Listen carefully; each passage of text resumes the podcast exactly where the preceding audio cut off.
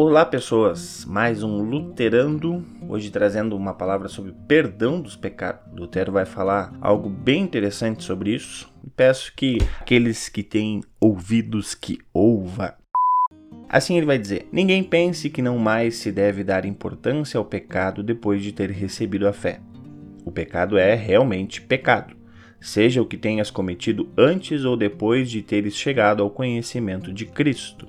Deus odeia o pecado. Com efeito, todo pecado é mortal no que diz respeito à essência do ato, mas que ele não é mortal para o crente ocorre por causa de Cristo, o propiciador, que expiou o pecado com sua morte. Ao que não crê em Cristo, não apenas todos os pecados são mortais, mas também suas boas obras são pecado, segundo o preceito, e tudo que não provém de fé é pecado. Romanos 14. Por isso alguns erram desastrosamente, porque distinguem os pecados de acordo com a essência do ato e não de acordo com a pessoa. Quem crê tem o mesmo e igualmente grande pecado que aquele que não crê.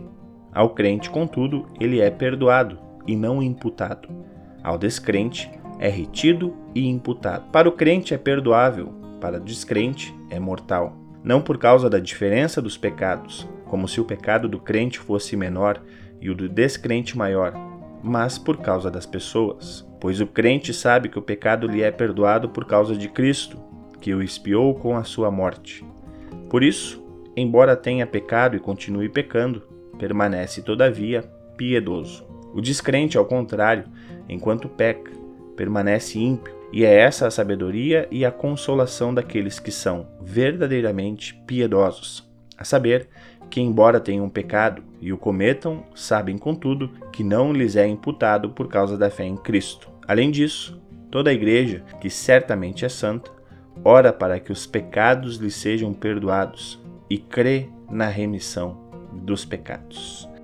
Está aqui mais uma dica de Lutero lembrando do perdão dos pecados. Vejam só o que Lutero está nos lembrando: do perdão dos pecados não de uma autorização para pecar. Essa é a reflexão do dia de hoje. Eu sou o pastor Lucas Pins Grafunder, esse é o Luterando. Abraço, Deus cuida.